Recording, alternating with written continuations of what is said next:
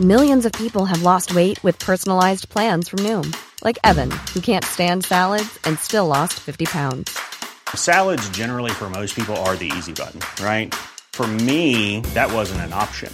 I never really was a salad guy. That's just not who I am. But Noom worked for me. Get your personalized plan today at Noom.com. Real Noom user compensated to provide their story. In four weeks, the typical Noom user can expect to lose one to two pounds per week. Individual results may vary.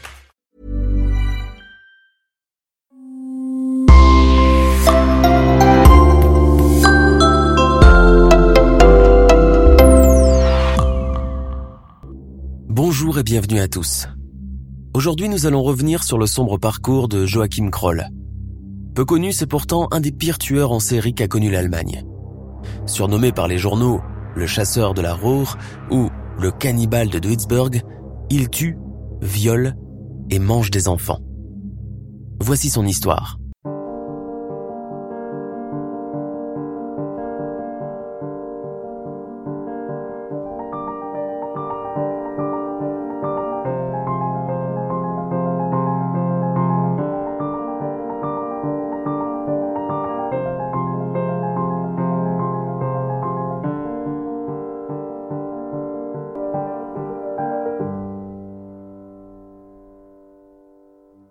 Joachim Kroll est né le 17 avril 1933 au cœur du land de Rhénanie, au nord-Westphalie, en Allemagne, près de la frontière polonaise.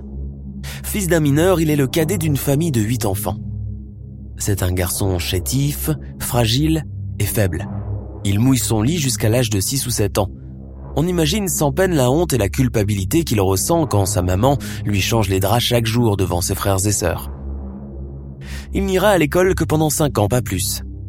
Son instruction reste très faible et son éducation se fera essentiellement à la ferme, où il s'en prend très jeune aux petits animaux qu'il dissèque et se couvre de leurs entrailles. Vers 1947, la famille Kroll s'enfuit en Occident. Rapidement devenu un jeune adulte, petit de taille avec des lunettes bien grosses, Joachim a beaucoup de mal à aborder les femmes. Surtout qu'il est solitaire, timide, étrange et renfermé. Il ne plaît pas beaucoup. Certes, il a eu une relation avec une jeune fille du voisinage, mais vu sa bizarrerie et son manque de tact, cette relation ne va pas durer longtemps. Sa mère meurt le 21 janvier 1955. Ce sera l'élément déclencheur. Le démon en lui se réveille et se met à la chasse. Trois semaines après, il commet son premier meurtre. Il a alors 22 ans et vit à Bottrop. Sa première victime est une jeune fille de 19 ans du nom d'Imgrat Strell, qu'il va violer avant de la poignarder et déviscérer son corps, qui va être retrouvé dans une grange à Lundinghausen. À la même époque, plusieurs autres tueurs opèrent dans la région, ce qui va expliquer pourquoi Kroll ne sera pas inquiété. D'ailleurs, il va bénéficier d'une série de chances incroyables l'accompagnant tout au long de ses méfaits, comme si un ange gardien était avec lui. En effet, une longue série de tueries et de massacres vont suivre, dès que l'occasion se présente entrecoupé de périodes d'accalmie comme si le monstre en lui hibernait parfois pour un temps, un an, trois ans, six ans.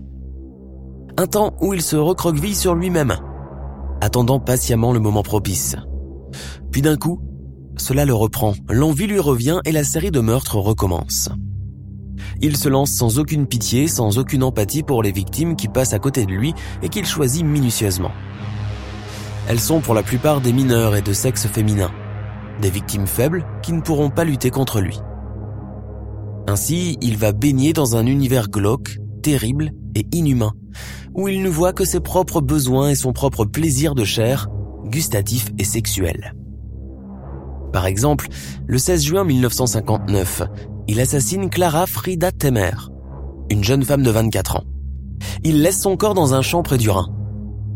Mais avant de le laisser, il va dépouiller le corps avoir des rapports sexuels avec lui, se masturber longtemps dessus, puis il va le mutiler et couper des morceaux qu'il conserve pour les manger plus tard. Quand il rentre, il va avoir des relations sexuelles avec une poupée gonflable en caoutchouc qu'il a achetée à cet effet. Ce mode opératoire va se répéter pour chacune de ses victimes féminines. Le mois suivant, une certaine Manuela Knott, 16 ans, est violée et étranglée dans le parc municipal d'Essen. Des tranches de chair ont été découpées de ses fesses et de ses cuisses. Pour ce meurtre, la police va arrêter le dénommé Horst Otto, qui sous la pression de l'interrogatoire musclé, a avoué le meurtre. Il sera jugé et emprisonné pendant 5 ans sans avoir rien fait. Vers 1960, il déménage à Duisburg-Unschingen, une ville industrielle au milieu de la Ruhrpott.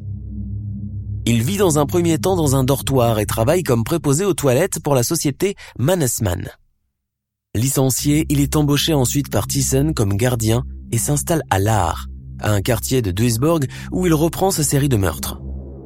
Pour ses collègues, il est considéré comme quelqu'un de modeste, de solitaire et de grincheux. Toujours pris de la même folie, le 4 juin 1962, dans un champ de maïs, il étrangle une certaine Monica Taffel de 13 ans. Il découpe donc des steaks de ses fesses. Il a l'intention de les manger car il est devenu un cannibale qui se délecte de la chair humaine. La ville de Volsum est scandalisée, on va chercher un coupable et désigner un certain Walter Quicker, un pédophile de 34 ans, comme bouc émissaire. La pression est telle que ce dernier va se pendre dans la forêt à la sortie de la ville, expiant un crime qu'il n'a pas commis. Le 13 septembre 1966, Ursula Rolling est étranglée. Son petit ami Adolf Schickel sera faussement accusé du crime et se noiera dans la rivière Main à Wiesbaden. Le 21 mai 1970, la jeune Jutta Rahn revient de l'école et parcourt le court tronçon entre la gare et Hosel et sa maison à travers un bois. Elle rencontre Kroll et elle est étranglée. Son petit ami Peter Shea est suspecté et passera 15 mois en prison. Mais le 3 juillet 1976, Joachim Kroll va commettre l'erreur de tuer près de chez lui. Aux environs du quartier de l'Art, une petite fille de 4 ans disparaît. Elle s'appelle Marianne Ketter. Elle sera sa dernière victime celle pour laquelle il va être arrêté. Dans le voisinage, Joachim est bien connu et apprécié des gens qui le surnomment Oncle Joachim. Les parents laissent même leurs enfants venir jouer avec lui. Il profite de sa collection de poupées et des derniers gadgets électroniques qu'il ne manque jamais d'acheter. Dans l'immeuble de Kroll, les habitants se partagent les toilettes. Alors que l'un d'eux s'apprête à y aller, il croise Kroll. N'y allez pas, elle ne fonctionne plus. Quand le voisin lui demande pourquoi, il répond ⁇ Oh, elles sont bouchées par des entrailles. Le voisin pense à une plaisanterie, se penche sur les toilettes et découvre alors l'horreur. L'odeur est épouvantable, il y a du sang partout et des choses ressemblant effectivement à des viscères, mais cela ne ressemble pas à ceux d'un lapin. Pas du tout. Apeuré, l'homme se met à courir et s'arrête quand il croise un des agents de police qui sont activement à la recherche de la petite Marion qui avait disparu quelques heures plus tôt. Le voisin, atterré, lui raconte ce qu'il vient de voir dans les toilettes de son immeuble. Il dit que c'est impensable et inimaginable, mais il doit quand même le dire car il a très peur que ce soit vraiment ça. D'autres policiers sont appelés à la rescousse et tout le monde retourne aux latrines de l'immeuble en question pour constater l'innommable sous leurs yeux. On appelle immédiatement un plombier et un médecin légiste qui arrivent à leur tour. Le légiste retire des morceaux et constate effectivement qu'il tient là devant lui des organes d'enfant. Les poumons, les reins, les intestins, le cœur, des morceaux de chair et du gras. Mais qui a bien pu faire ça? Et jeter ce petit être dans les toilettes, cela dépasse tout entendement.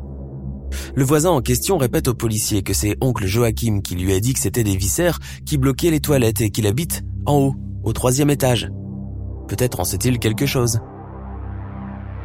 La police monte sans tarder à l'appartement de Joachim Kroll. Il leur ouvre calmement la porte, sans avoir l'air décontenancé par cette visite impromptue. Il leur explique avoir tué un lapin et s'être débarrassé des morceaux non utiles dans les toilettes. Mais les enquêteurs savent déjà la vérité.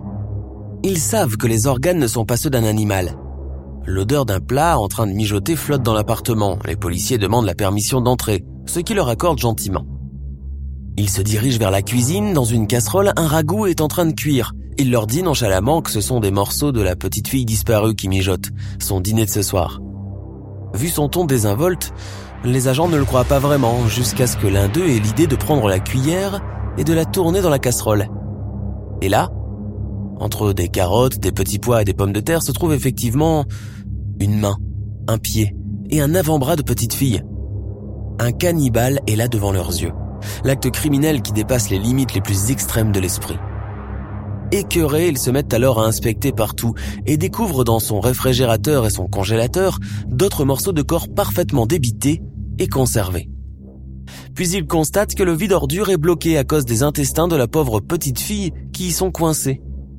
Ceci bloque complètement le vide ordure de l'immeuble. Plusieurs poupées gonflables et divers gadgets sexuels sont trouvés lors de la perquisition. Horrifiés, les policiers ne lui posent aucune question. Ils l'arrêtent sur le champ. Il est emmené au poste. On procède à son interrogatoire. Très vite, il avoue avoir tué la gamine et ne s'arrête pas là. Il reconnaît plusieurs autres meurtres, 14 au total, qu'il décrit en détail avec les noms des victimes, l'endroit où il a laissé les cadavres. Les dates des meurtres s'échelonnent de février 1955 au 3 juillet 1976, soit durant les deux dernières décennies. 13 des victimes étaient des femmes. À l'agent qui l'interroge, il indique qu'il a souvent découpé des parties de chair de ses victimes pour ensuite les faire cuire et les manger chez lui. Quand on lui demande pourquoi il faisait cela, il répond le plus naturellement possible que c'était pour faire des économies sur la viande chère achetée chez le boucher. En 1981, cinq ans après l'assassinat de la petite Marion, son procès s'ouvre. Il est inculpé pour huit meurtres sur les 14 avoués et une tentative de meurtre. 151 jours de témoignages, d'expertise et de délibération seront nécessaires pour trancher sur ce cas hors norme. Les experts psychiatres qui l'ont examiné le diagnostic ayant de multiples troubles psychiques. Ils lui font des tests et lui trouvent un QI de 76, bien inférieur à la normale. Mais le juge, devant l'énormité de ses crimes, ne compte pas le libérer et ne pense d'ailleurs pas vraiment qu'il soit fou, puisque Kroll sait que ce qu'il faisait était mal et pas légal. Il se cachait et se dissimulait pour faire ses crimes. Le juge ne l'envoie pas à l'hôpital psychiatrique pour le guérir de ses pulsions meurtrières comme on y a cru. Au contraire, il le déclare plutôt apte à être jugé. Il est finalement reconnu coupable de toutes les charges et reçoit neuf condamnations à perpétuité, la peine capitale ayant été abolie en Allemagne après la Seconde Guerre mondiale. La peine reçue le maintiendra en prison jusqu'à la fin de sa vie. Il ne va rester que dix ans en prison. En effet, il décédera d'une crise cardiaque en 1991 à la pression de Rheinbach, près de Bonn, à l'âge de seulement 58 ans, en emportant avec lui le monstre en lui. Nous sommes à la fin de notre émission du jour. N'hésitez pas à écouter les autres émissions du podcast et à prendre 5 secondes pour nous laisser un 5 étoiles sur iTunes. C'est vraiment très important pour nous. Vous pouvez aussi vous abonner pour ne pas rater les prochains épisodes et nous suivre sur Facebook pour nous en proposer de nouveaux. Merci et à bientôt.